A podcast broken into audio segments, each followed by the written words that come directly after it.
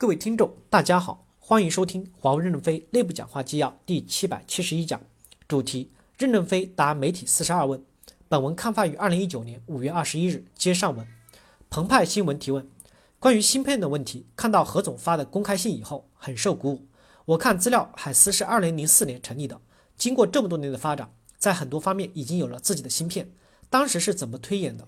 您个人或者华为当时如何决定做自研芯片？包括何总讲到极限生存的假设，推演到目前为止，您前两天接受媒体采访说到，我们已经不需要美国芯片了。这个过程能不能描述一下？当初的推演到现在的结果符合当初的设想吗？如果美国的芯片完全不能供应，为客户提供服务的能力会如何？任正非回答说，其实我们牺牲了个人、家庭，牺牲了陪伴父母，这些都是为了一个理想，站到世界的最高点。今天大家憋不住了，就喊出口号，要争雄世界，世界第一。以前我们是不允许喊的，为了这个理想，我们与美国迟早有冲突。为了避免这个冲突，两千年初的时候，我们也很犹豫，能不能顶戴顶牛仔帽。我们曾经准备以一百亿美元把华为卖给一家美国公司，合同签订了，所有手续都办完了，就等对方董事会批准。所有的谈判人员都在酒店买了花衣服，在沙滩上比赛跑步、乒乓球，等待批准。在这个过程中，美国的公司董事会换届，新董事长比较短视。拒绝了这项收购，收购就没有完成。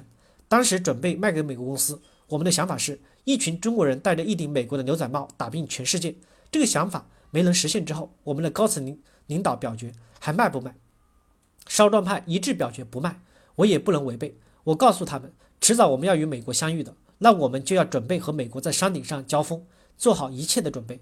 从那时起，就考虑到美国和我们在山顶相遇的问题，做了一些准备，但最终。我们还是要在山顶上拥抱，一起为人类社会做贡献的。记者问：包括华为其他管理层也释放出有能力继续为客户服务的信息，会不会因为美国事件对原来的大客户对业务造成影响？我们怎么应对？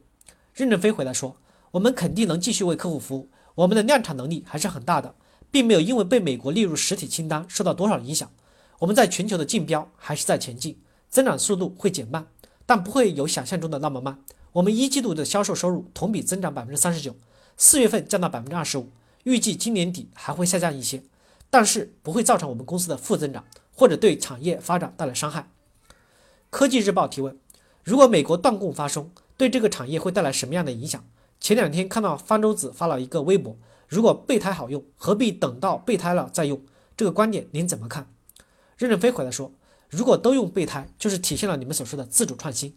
自主创新最主要的目的就是想做孤家寡人，我们想朋友遍天下，因此没有想像他想象的备胎好用，怎么不用？他不理解我们的战略思维，我们不愿意伤害朋友，要帮助他们有良好的财务报表，即使我们有调整，也要帮助。我刚才也讲到，我们没有和美国公司表明不用他的器件，而是希望美国公司继续能给我们的供货，我们共同为人类服务。在早期，我们还把芯片这方面的开发心得告诉对方。甚至研究成果，我们自己不生产，交给对方生产，要不然全世界的供应商怎么对我们那么好？备胎好用，为什么不用？备胎备胎胎不坏，为什么要用？记者问：万一真的出现断供情况，对产业有什么影响？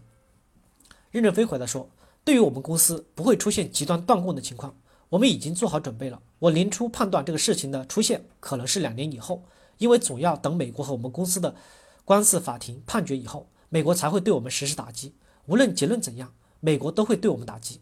这样我们还有两年时间，足够的准备。